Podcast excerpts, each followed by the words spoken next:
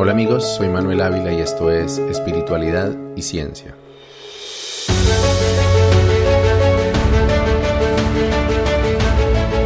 En el episodio de hoy terminaremos la serie que inicié hace ocho días sobre la gnosis de Samael Aumbeor y la triste historia del asesinato de la bebé Victoria Serrano a manos de su propia madre Marisol Raue. En medio de lo que considero fue un crimen propiciado por la secta de Samael Aumbeor. En el episodio de hoy terminaremos de hablar de Samael, explicaré en detalle por qué es tan peligrosa la gnosis desde mi experiencia personal con la secta y te diré lo que creo que de verdad ocurrió con el asesinato de la inocente Victoria. México es una nación donde al igual que en Colombia el realismo mágico se vive intensamente, como decía mi amigo Amílcar. Y sus gentes forman una amalgama de fe, tradiciones, creencias y supersticiones que cuando se mezclan con la pobreza, la violencia y la falta de oportunidades y también la esperanza de un mejor mañana, se forma un caldo de cultivo para todo tipo de iglesias, sectas y sistemas pseudocientíficos que en mi opinión al final del día hacen más mal que bien en el pueblo que pretenden ayudar.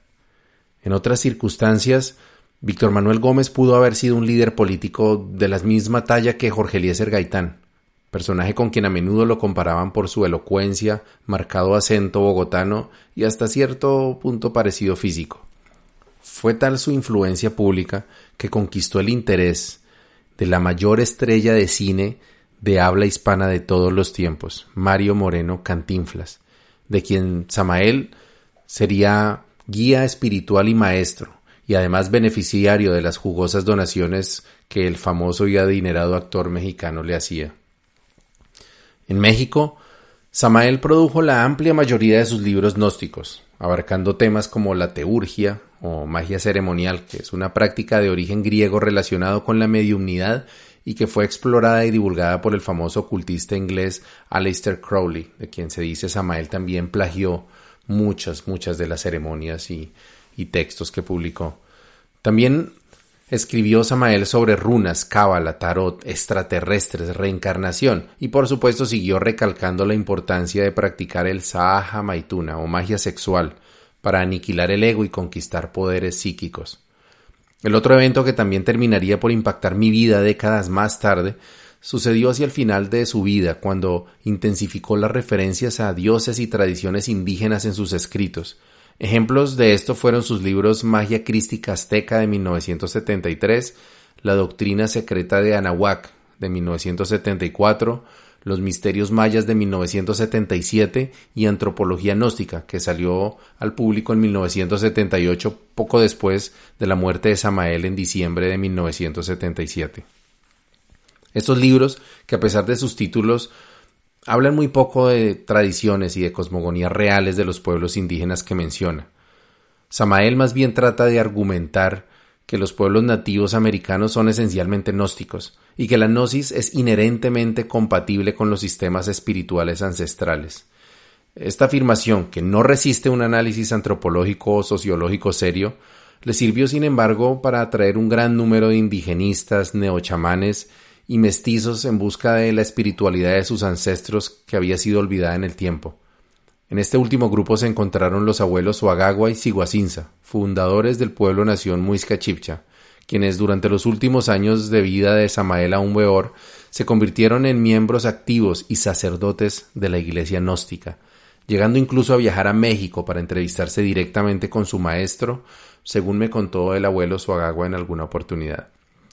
Otro líder indigenista seguidor de las enseñanzas amelianas fue Domingo Díaz Porta, quien en 1977 fundó la Mancomunidad de la América India Solar, MAIS, que es la organización a la que perteneció Amílcar Vargas, que fue mi invitado en un conversatorio hace poco tiempo. Díaz Porta y los hermanos Ingativa Neusa, junto a muchos otros seguidores de Samael, se dedicaron a propagar la doctrina gnóstica, convenientemente sincretizada o acomodada dentro de las tradiciones indígenas que paralelamente se esforzaban por rescatar y resignificar. En alguna oportunidad, el abuelo Siguacinza me explicó línea por línea el capítulo 19 del libro La doctrina secreta de Anahuac, en la que según su interpretación, Samael invitaba a los pueblos americanos a despertar a sus dioses a través de la magia sexual. Decía Samael en este libro, Fuera del cuerpo físico, el hombre despierto puede invocar a los dioses santos de los aztecas, mayas, toltecas, los dioses de los códices Borgia, Borbónico, etcétera, etcétera, etcétera, vienen al llamado del hombre despierto. Mediante el auxilio de los dioses santos, el hombre despierto puede estudiar en la luz astral la doctrina secreta de Anahuac.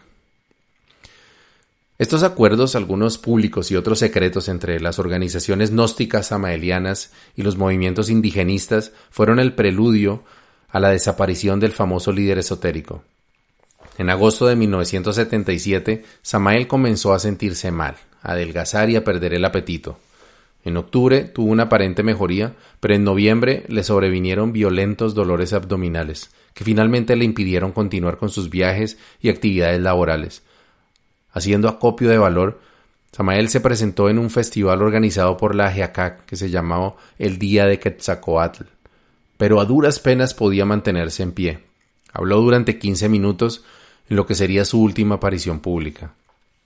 Aquejado por los intensos dolores e intuyendo la cercanía de su partida, hizo énfasis en su discurso en la importancia del sufrimiento, la tortura y el martirio para la liberación del alma conminó a la congregación a seguir los pasos del Cristo de Nazaret, cargando su cruz, para a través de ella convertirse en la serpiente emplumada del mito azteca. De paso, le recordó a todos que la cruz en realidad simboliza un lingam o falo atravesando el umbral del yoni o vagina. ¿Qué tenía que ver el sexo con los martirios de su enfermedad? Pues probablemente nada, pero prestando atención a sus escritos, especialmente los que tenían el libro Las Tres Montañas, Samael se recriminaba por sus comportamientos sexuales en el pasado y consideraba que tales delitos siempre culminaban con un doloroso castigo. Hijo mío, tienes que sufrir con paciencia las consecuencias de tus errores, exclamó mi madre divina Kundalini. Otra noche llena de dolor mi madre exclama con gran voz diciendo Hijo mío, tú me habéis cambiado allá en el mundo físico por otras mujeres. Eso fue en el pasado, madre mía, ahora no te estoy cambiando por nadie. Tú me habéis cambiado por otras mujeres. Pasado es pasado, lo que interesa es el presente y yo vivo de instante en instante, hago mal en discutir contigo. Pasado, presente o futuro, tú eres el mismo. Tienes razón, madre mía. Esto es de Las Tres Montañas, uno de los libros de Samael. Este libro que Samael escribió en 1972 es, por cierto, aquel que sus seguidores señalan de contener, entre comillas, al pie de la letra, la predicción exacta de su muerte. Sin embargo, en mi investigación para este episodio, lo más cercano que encontré fue el relato de una visión o un sueño en el que Samael viajaba por varios planetas del sistema solar antes de encontrarse con el dios hindú Shiva, quien le pidió que le leyera las líneas de la mano a él. Samael accedió, pero en las líneas de la mano del dios vio su propio futuro. Cuenta que se vio a sí mismo con 53 años, eh, es decir, la edad que tenía dos años antes de la publicación de este libro, y que a partir de entonces veía ocho años de luchas y sufrimientos que llamó la prueba de Job, al cabo de los cuales tendría que pagar los diezmos de Neptuno para luego resucitar.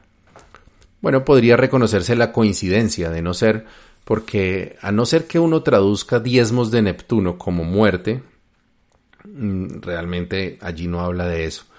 El propio Samael explica en ese mismo libro que los diezmos en su aspecto interior se refieren a algo así como la balanza del karma. Por otra parte, Samael murió el 24 de diciembre de 1977 a la edad de 60 años, es decir, siete años después de los 53, que igual es muy cerca de la predicción, pero difícilmente puede decirse que fueron siete años de sufrimientos, cuando de hecho fueron sus años más prósperos y de mayor fama antes de los cinco meses de penurias que vivió antes de abandonar este mundo. No encontré ninguna referencia fiable sobre el mal que aquejaba a Samael. Los relatos de su hijo Horus hablan de un intenso dolor constante en la región del píloro, es decir, la parte baja del estómago.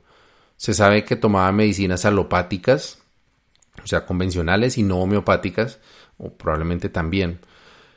Pero él que enseñaba a preparar toda clase de brebajes en su libro de medicina oculta y magia práctica, estaba acudiendo a hospitales normales con médicos egresados de universidad que le administraban fuertes analgésicos para el dolor. Ante esto, se adelanta Horus en su relato y cuenta que Samael decía que él no podía curarse a sí mismo porque así estaba escrito. Durante los últimos días de su convalecencia, los dolores se hicieron cada vez más insoportables, y cuando estos remitían, Samael decía que estaba sufriendo enormemente por la salvación de esta humanidad doliente, que era un proceso necesario para cristificarse. Sin embargo, el gurú mencionó varias veces que se salvaría, que solo tenía que pasar la prueba de Job y luego saldría triunfante. Incluso le prometió a su esposa Litelantes que la llevaría al Tíbet después de que pasara todo eso. El 10 de diciembre de 1977, Samael se sometió a una cirugía de abdomen, pero los médicos le informaron a sus familiares que no había nada que hacer y le pronosticaron apenas unos días más de vida. Recuerdo que el abuelo Luis Sánchez me contó una vez que una persona cercana a su mamá durante el tiempo en que ella fue sacerdotisa gnóstica conoció a uno de los médicos que operaron a Samael ese día. Y éste le contó que cuando abrieron su vientre encontraron todo carbonizado, como si se hubiera quemado. Entendiendo que no había nada que pudiera hacerse, cerraron su abdomen y lo desahuciaron inmediatamente. El abuelo Luis me dijo que Samael se había carbonizado por dentro con su propia energía sexual mal transmutada. Mm, yo creo más bien que la visión de los médicos fue la de un cáncer con metástasis y probablemente necrosis o algo así. De lo contrario, seguramente habría sido objeto de estudios y análisis extraordinarios.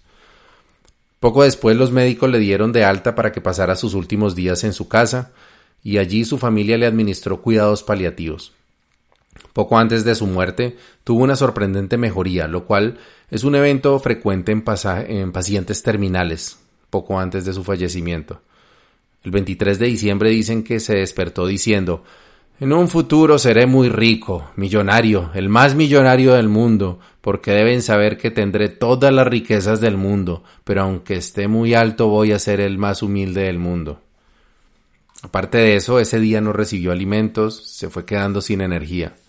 El 24 de diciembre, poco antes de la medianoche, Samael aún Beor abandonó este mundo en medio de los rituales y oraciones de sus familiares y amigos que trataban de revertir lo inevitable.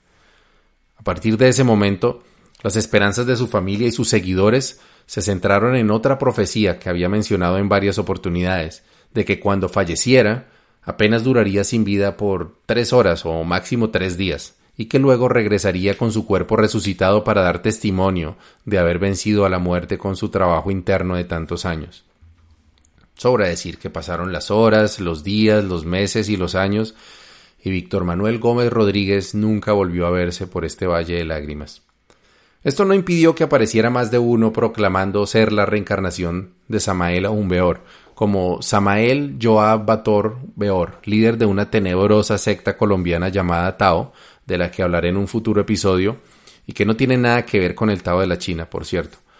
El pequeño problema de esta aseveración es que Joab Bator nació siete años antes de que Samael muriera. Y así como surgieron los Tao de Joab Bator y su padre Kelium Zeus, tras la muerte de Samael surgieron en toda Latinoamérica una infinidad de grupos gnósticos samaelianos, otros detractores de Samael y samaelianos en secreto, como el caso de Pueblo Nación Muiscachipcha en Colombia y la organización Maíz en México. Todos los discípulos directos de Samael y muchos que apenas llegaron a conocerlo en persona se convirtieron en venerables maestros y presuntos sucesores de Samael. Así que no fue sorpresa que muchos de ellos se convirtieran en acérrimos enemigos entre sí, y aún hoy en día se dediquen a despotricar y desacreditar los unos de los otros. Esto incluye a su esposa Litelantes y sus hijos que quedaron a cargo de las organizaciones que dirigía el difunto Samael, Joaquín Enrique Amortegui, alias Rabolú, Julio Medina Vizcaíno, alias Gargacuchines, y muchos otros. Incluso mi amigo el abuelo Juber Osorio se dedicó por años a escribir cartas a los gnósticos del mundo cantándoles la tabla, por lo que consideraba una monumental malinterpretación de las enseñanzas de Samael. Lo único en lo que todos, o casi todos, se ponen de acuerdo es en reconocer a Samael aún Beor como una especie de Mesías, un Cristo, y el creador de la verdadera doctrina gnóstica para la liberación del ser y el perfeccionamiento como humanos. Grupos gnósticos de todos los colores se encuentran casi en cualquier barrio de las principales ciudades de México, Colombia, Argentina, España, Brasil, Venezuela y las ciudades estadounidenses con mayor población latinoamericana. Sin embargo, la gnosis ha alcanzado otras culturas más allá de Latinoamérica. Y por internet he visto grupos samaelianos en inglés, francés, rumano, sueco, ruso y otros idiomas. La doctrina samaeliana, a pesar de lo extenso de su bibliografía, podría resumirse en unas pocas palabras. Moralismo conservador religioso de mediados del siglo XX, enormemente influido por el catolicismo, condenación de todo tipo de vicios, con particular énfasis en el alcoholismo y la infidelidad, que eran las dos tentaciones que el mismo Samael reconoció haber tardado mucho tiempo en superar, aunque hay historias de que más bien lo acompañaron durante toda su vida. Según la Gnosis, la vida es básicamente un campo de entrenamiento, al que venimos reencarnando de error en error y de vida en vida, y el objetivo es tratar de escapar de este ciclo de muertes y renacimientos para alcanzar el nirvana, un mundo espiritual de pura felicidad y gozo en la presencia de Dios. Hasta aquí es una parte copiada del hinduismo. Lo que la gnosis ofrece es un camino, técnicas y el conocimiento, entre comillas, para lograr esa liberación de la rueda del samsara, y se basa en lo que Samael llamó en sus libros la aniquilación del ego. Según esta teoría, los seres humanos vivimos en constante lucha en contra de la naturaleza, la cual, a través de los placeres de la carne, los vicios y los instintos, nos quiere mantener en esclavitud. Aquí podemos notar ya el moralismo de esta cosmogonía y la total oposición con el pensamiento ancestral indígena, donde somos uno con la naturaleza y no sus enemigos. Para vencer a esos agregados espirituales, como los llamaba, Samael prescribe como la única salida el trabajo en la forja encendida de Vulcano, el camino del filo de la navaja, el arcano AFZ o el Sahaja Maituna, que son todos los nombres rimbombantes con los que él llamaba a la magia sexual, que es básicamente tener sexo sin dejar escapar ni una gota de semen. Para las mujeres no es clara cuál es la tarea más allá de no tener orgasmos y ayudar al varón, pero hay quienes dicen que tampoco pueden ni siquiera mojarse más de la cuenta. Para otros, todo lo contrario, la función de la mujer es que el varón pueda darle tantos orgasmos como sea posible mientras él estoicamente aguanta el reflejo de eyacular. Esta es la parte de la gnosis que Samael extrajo del Tantra y pues los conflictos que hay entre diferentes grupos gnósticos. Luego de terminada la gran obra, la pareja debe sentarse en meditación y a través de ejercicios Kegel bombear la energía sexual o kundalini a través de la columna vertebral activando los siete chakras en su camino, hasta llegar al chakra de la coronilla donde según Samael se obtiene la espada flamígera de los mágicos poderes, con la cual se pueden convertir a los egos en polvareda cósmica. Ese es el qué, el cómo no viene indicado ni en los libros de Samael ni en ninguna parte, pero todos los gnósticos que he conocido tienen alguna versión parecida a hacer uso de la imaginación activa para visualizar la energía escalando por la columna, usar la respiración para moverla por el cuerpo y luego asestarle el sablazo certero a los egos. Esto último probablemente, supongo yo, con la imaginación activa también. Pero donde Samael enfocó con furia su espada flamígera, fue sobre toda conducta sexual no tradicional. Todos los miembros de la comunidad LGTBI, las personas con género fluido, diverso y otros eh, comportamientos eran para Samael infrasexuales, condenados irremediablemente a las llamas de los mundos infiernos. Incluso los practicantes de la inocente y saludable masturbación haría parte, según Samael, de la escoria del mundo para quienes decía que más les valiera no haber nacido o amarrarse una piedra de molino al cuello y tirarse al mar. Y esto es lo fundamental. De ahí para allá, la gnosis está llena de historias pseudocientíficas que hablan de extraterrestres y atlantes revueltos con historias bíblicas y dioses hindúes. Otra buena parte de la doctrina gnóstica consiste en practicar eh, en, realizar prácticas mágicas como conjuros, ceremonias, rituales y brebajes que tienen por objeto ayudar al gnóstico con su proceso de magia sexual, o bien traerle abundancia, prosperidad o salud de hierro. Los eventos que narré sobre la muerte de Samael podrán dar una idea de la eficacia de esas prácticas. Como dije antes, el gran atractivo de la obra de Samael es su estilo literario grandilocuente y efectista, que al ser supremamente caótico, oscuro y vago, da lugar a un sinfín de interpretaciones, y que quien quiere creer en la gnosis siempre encuentre alguna manera de hacer que las teorías cuadren y las profecías acierten. La promesa de la gnosis es supremamente atractiva, porque ofrece todo lo que otras religiones ofrecen, pero con un método específico, que en principio no suena nada desagradable, Puedes lograr el fin de tu sufrimiento, abundancia, felicidad y de ñapa una vida de placeres en el más allá después de la muerte, a punta de tener sexo todos los días y hacer viajes astrales durante la noche. Lo único que tienes que dar a cambio es tu vida, tu tranquilidad y tu estabilidad mental. Porque entonces llegamos a la parte más importante de este relato. La gnosis es una secta y es muy peligrosa. Debajo de esa aparentemente inofensiva teoría de la magia sexual se esconde un demonio de siete cabezas y voy a explicar por qué. La gnosis es como una caña de pescar, donde la carnada es el famoso viaje astral y algunas técnicas de meditación, y el anzuelo es la magia sexual. Cuando alguien se inicia en la gnosis, se le habla de un conocimiento secreto que va a transformar su vida, pero no se le entregará hasta que no esté en segunda cámara, o mejor dicho, hasta que no esté ya metido hasta el cuello en la gnosis. Esto es uno de los elementos que hacen de la gnosis una secta. Antes de entregar el conocimiento de la magia sexual, el aprendiz recibe los libros más light de Samael, donde aprende sobre la bondad, la voluntad, la justicia, y se le va anticipando que será alguien muy importante, un guerrero solar, un miembro de un ejército de luz, y se le va desconectando de las cosas del mundo, incluyendo la televisión, las fiestas, el alcohol, la pornografía, el juego, las redes sociales, sus familiares, quienes no creen en la gnosis, y en cambio se le van entregando rituales, oraciones, y pronto se le habla del viaje astral, que no es otra cosa que la capacidad de tener sueños lúcidos, otro tema que tocaré pronto en más detalle. Estos cambios en la vida de una persona que generalmente ha llegado a la gnosis en medio de una tragedia personal, vicios o una falta de propósito, suelen generar un cambio positivo. La persona ha empezado a mirar hacia adentro, a hacer cosas en pro de su crecimiento personal y a desconectarse de cosas que, para ser francos, a veces sí suelen hacer más daño que bien.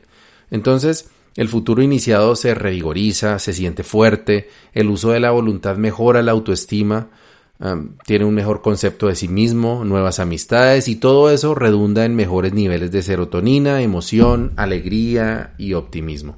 Entonces, si el estudiante hace correctamente las técnicas para la salida en cuerpo astral, en cuestión de pocas semanas empieza además a tener algunas experiencias rudimentarias de sueño lúcido. Esto suele ser un evento muy emocionante y para muchos la experiencia de estar fuera del cuerpo, incluso ver otros mundos, volar, atravesar paredes o viajar en el tiempo, se convierte en la confirmación de que todo lo que dice Samael aún Beor es cierto. El aspirante se convierte en iniciado en los mundos internos, ha mordido la carnada. Porque todo lo que acabo de decir es real. Bueno, más o menos. Es real en el sentido de que efectivamente se puede experimentar el sueño lúcido es un fenómeno ampliamente documentado, aunque no del todo comprendido por la ciencia. Yo he tenido esa experiencia en muchas ocasiones, pero sobre todo y de forma más intensa durante mis años de trabajo en la gnosis. Es una experiencia que vale la pena tener, pero como explicaré en, otro, en este otro episodio en el que hablaré del sueño, no tiene nada que ver con la gnosis, ni se pueden hacer todas las cosas que Samael promete, como salirse del cuerpo, viajar en el tiempo, hablar con seres espirituales. Nada de eso se ha podido comprobar científicamente a pesar de que muchos científicos lo han intentado. El caso es que para alguien que nunca ha tenido una experiencia metafísica, el viaje astral es, como dije, una confirmación, aunque engañosa, de lo que la gnosis promete y le hace creer que es verdad. En este punto el aprendiz ya está comprometido con el esoterismo y está listo para recibir su primera iniciación. Esto es usualmente un ritual, similar al que yo realicé con Pueblo Nación Muisca Chipcha, que hasta donde sé fue una versión ligeramente modificada del rito de paso de primera cámara en la Gnosis, que a su vez es, eh, según investigué, eh, una adaptación de los rituales de iniciación de Aleister Crowley eh, en un libro que se llama El libro de la ley. Como narré en el episodio sobre mi rito de paso, un ritual iniciático es un acto de psicodrama muy poderoso y está diseñado para que el iniciado sienta que ha vuelto a nacer, que ya no es el mismo, además de que usualmente una de las partes del rito consiste en hacer votos o juramentos de lealtad al grupo, ofrecer la vida a la causa o incluso promesas más detalladas y onerosas como diezmar toda la vida, entregar propiedades o obediencia incondicional a los líderes. Cuando una persona ha invertido muchas semanas o meses, esfuerzo y dedicación a una meta, no es probable que se eche para atrás cuando está a punto de cruzarla. Así al otro lado lo estén esperando con una olla de agua hirviendo para ponerlo a cocinar y echárselo al gaznate. Después del rito de paso, el iniciado ya no es uno más del montón, ahora es un elegido y está listo para recibir el conocimiento supremo. Entonces, los maestros o iniciados más avanzados le sueltan el matrimonio perfecto y detallan las técnicas para hacer la magia sexual como es debido. Si no tiene pareja, no se preocupe que la comunidad le consigue una. Esto es algo que me contó el propio abuelo Suagagua. Si el iniciado no tiene compañero o compañera, los sacerdotes pueden pedirle a algún varón o alguna dama del grupo que le enseñe la técnica al novato. Aunque no es poco común que sea el propio sacerdote quien se ofrezca para esta tarea, sobre todo cuando quien se inicia es una mujer y ojalá de su agrado. Esto ya se cuida bajo el más estricto secreto, y de una vez declaro que yo no llegué a pertenecer a este círculo en Pueblo Nación o en otras sectas, aunque sí tengo la sospecha de que el abuelo le encargó a una dama de la comunidad que cumpliera esa función conmigo, a pesar de yo estar casado con Paula, ya que la joven en cuestión de repente apareció en mi vida de la nada declarando su amor y respeto además por Paula, porque entendía que ella es la mayor. También supe del abuelo que en sus tiempos era común que las parejas que estuvieran practicando la magia sexual de vez en cuando tuvieran que realizar la práctica delante de sus mayores o de sus abuelos, de tal forma que éstos pudieran avalar o corregir el trabajo que estuvieran realizando. Los abusos sexuales de líderes gnósticos a mujeres que han pasado por el lavado de cerebro que he escrito como parte de este proceso iniciático hacen parte de una de las tantas páginas de la ignominia en mi país y seguramente en la mayoría de países en los que existen grupos gnósticos, pero aún si no se llegan a presentar estos abusos, la magia sexual representa un peligro enorme para quienes hemos caído en las redes de estas sectas. De forma similar a lo que ocurre con la salida en astral, parte del problema de la magia sexual es que tiene una dosis de realidad. Como he dicho, la magia sexual se basa en el Tantra, que es una sabiduría milenaria que comparte las mismas bases del Sahaja Maituna de Samael evitar la eyaculación, contener el orgasmo y transmutar la energía sexual para energizar los chakras del cuerpo energético. Sin embargo, el Tantra no menciona nada de espadas flamígeras, de aniquilación de egos, ni tiene problemas con prácticas de sexo diverso, incluyendo la masturbación. De hecho, promueve la masturbación, o mejor llamémoslo el autoamor, para aprender correctamente la técnica. Lo cierto es que si se siguen correctamente las indicaciones y no las de Samael, porque son tremendamente imprecisas y confusas, sino más bien las de un maestro tántrico como Mantak Chia, por ejemplo, se pueden efectivamente lograr efectos reales como erecciones más duraderas, superar la eyaculación precoz, tener orgasmos múltiples, y estoy hablando de hombres, y orgasmos sin eyacular, orgasmos mucho más intensos y prolongados que los tradicionales, y muchas personas incluso afirman lograr estados alterados de conciencia y sensaciones de unidad con el universo o con la pareja a través de estas técnicas. Si alguien que practica la gnosis, además de lograr salir en astral, llega a tener algunos de estos efectos místicos en el sexo, lo más seguro es que reconfirmará todo lo que Samael dice alrededor del sexo sagrado, que con ello está aniquilando egos, curándose de enfermedades y otras cosas.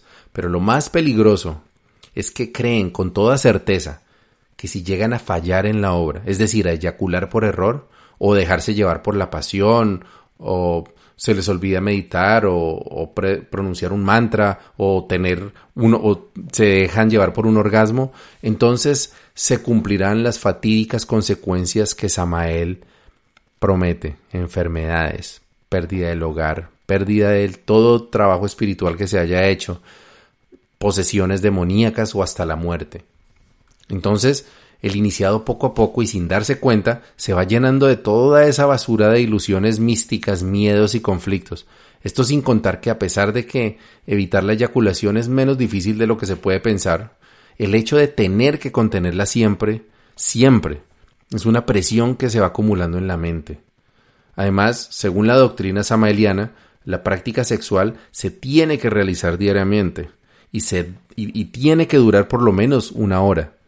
Esto para muchas parejas, aunque con mayor frecuencia para las mujeres, es una presión inadecuada y sobre todo una invasión a algo tan íntimo. Sé de muchas mujeres gnósticas con problemas de infecciones, irritación y, otros problemas vaginales por esta causa. Aún Beor llamaba a la magia sexual el camino del filo de la navaja. Y la verdad es que esa frase describe muy bien lo que se siente seguir el camino de la gnosis. El sexo es una parte muy grande en la vida de la mayoría de las personas y las restricciones amelianas no aplican solamente a la eyaculación, sino también a la masturbación, la pornografía, desear otras mujeres, mirar con morbo, eso siquiera sin contar con la tragedia que debe ser para un gnóstico vivir con pensamientos homosexuales o con una identidad de género distinta a la de su nacimiento. La esperanza con la que se sostiene un gnóstico es que a medida que va aniquilando egos, avanzando en el camino, las cosas van a ser más fáciles poco a poco, las tentaciones se van a ir, pero eso no llega nunca, por la sencilla razón de que las fuerzas instintivas de los seres humanos ni son egos, ni son demonios, ni se aniquilan de ninguna manera. Lo máximo que se logra es reprimirlas, pero como lo saben muy bien los sacerdotes de la Iglesia Católica, la represión suele acarrear verdaderos males, con los cuales se termina desfogando. Habiendo atravesado ese via crucis, puedo asegurar que el camino del filo de la navaja se camina con los pies descalzos y siempre termina en fracaso. Si el propio Samael aún Beor, en 1972, con 55 años, estaba aterrado por sus faltas sexuales y optimista en lograr su liberación con el arcano AZF, ¿a qué puede aspirar un principiante? La naturaleza no es una enemiga, pero como dice mi maestra Mara, la naturaleza no tiene moral. La fuerza sexual nos mueve para asegurar que la vida siga prosperando, y poco le importan nuestras intenciones de revolución espiritual. Sin embargo, y espero que este mensaje llegue a oídos de alguien que esté pensando en abandonar este camino de sufrimiento que es la gnosis, fracasar en la gnosis es triunfar en la vida. Recuerdo que un abuelo muisca alguna vez me contó que cuando se cayó, es decir, cuando fracasó en la contención de la eyaculación, lo había perdido todo, dinero, su casa, su familia. Este fue uno de los testimonios que caló en mi mente y me empezó a exacerbar un estado permanente de, de ansiedad latente. Llegado el momento de decidir entre mi salud mental y la liberación de la rueda del samsara, decidí confiar en mi instinto escéptico y reconocer las enormes contradicciones que veía en la gnosis, la poca coherencia de los maestros gnósticos que conocía y atender la nula evidencia científica de todas las aseveraciones gnósticas. Mandé a la mierda el matrimonio perfecto y decidí quedarme con uno imperfecto pero tranquilo. Valga decir que nunca hubo consecuencias negativas con aquella decisión, todo lo contrario. Mi tranquilidad mental regresó eventualmente, mi relación con Paula mejoró hasta niveles que con la gnosis nunca pudimos alcanzar. Nuestra prosperidad económica, salud y nuestra mayor alegría, que son nuestros hijos, llegaron después de que abandoné la gnosis. El proceso de desintoxicación de la basura gnóstica no fue fácil ni rápido, pero eso lo contaré con detalles en otro episodio. El juez que falló en el caso de Marisol Fabiola Raue no encontró méritos para asociar el asesinato de la pequeña Victoria con la gnosis, ni para vincular el caso ah, con el papá de la niña. No soy abogado, ni conozco la ley de España, pero lo que sí creo es que la gnosis tuvo mucho que ver con la tragedia.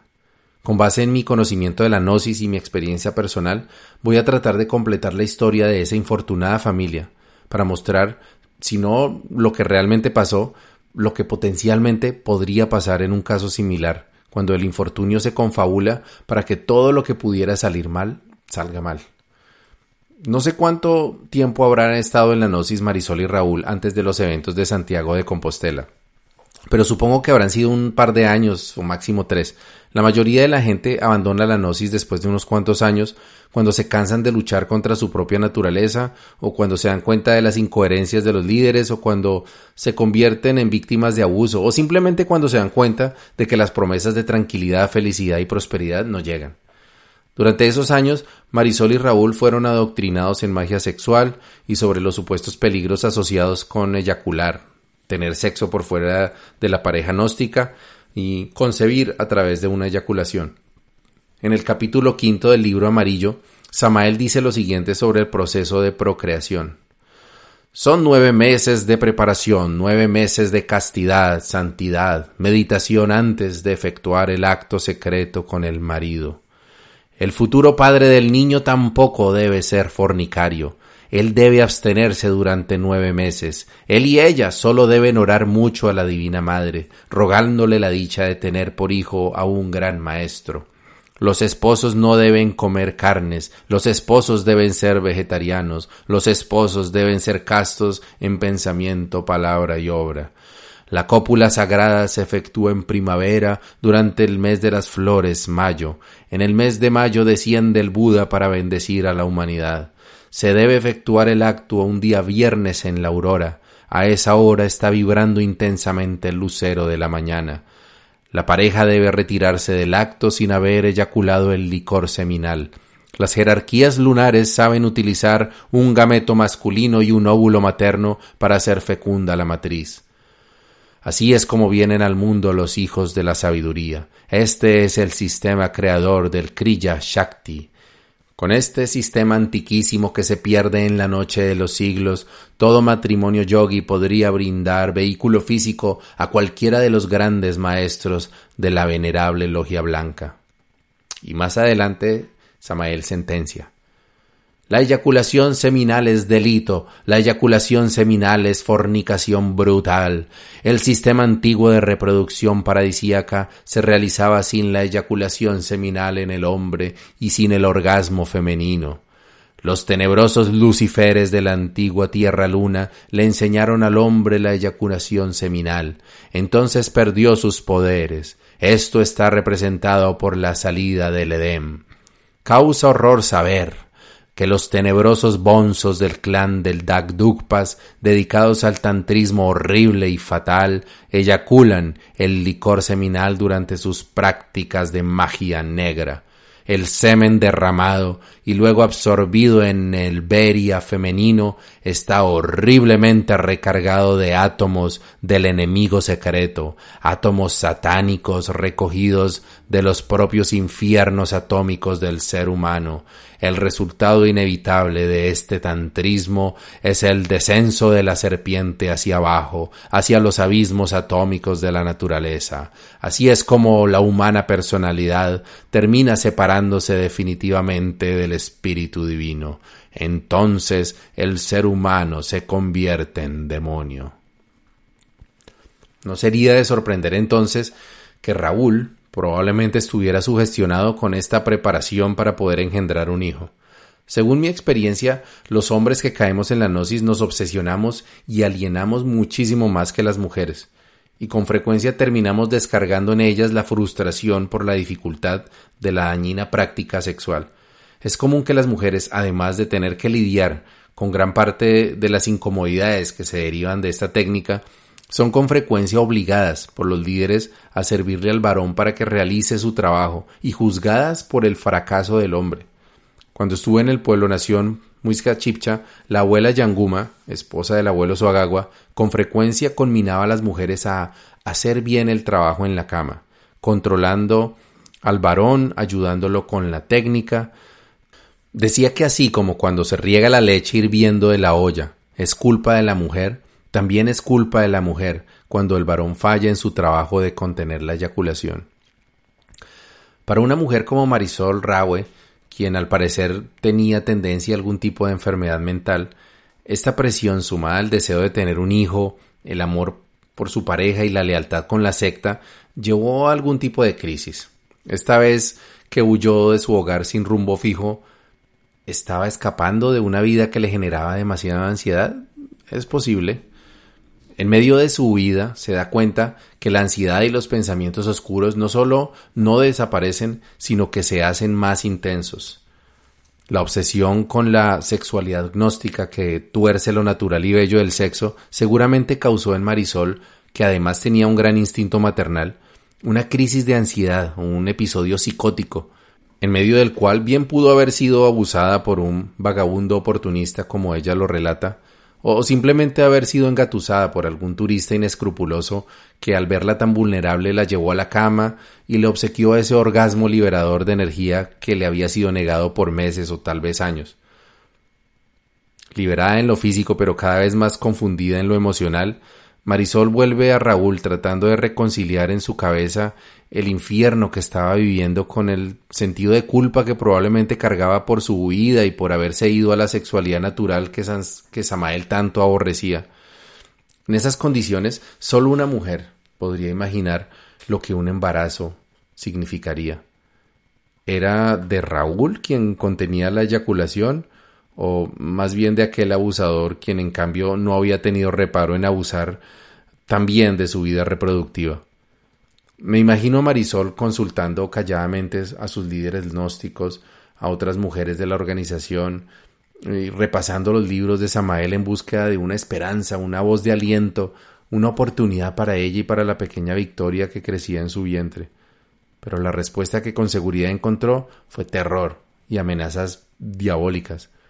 Sé que algunos gnósticos amplifican los supuestos peligros, de por sí fatalistas, para desmotivar a los practicantes de siquiera arriesgarse a faltar a la doctrina.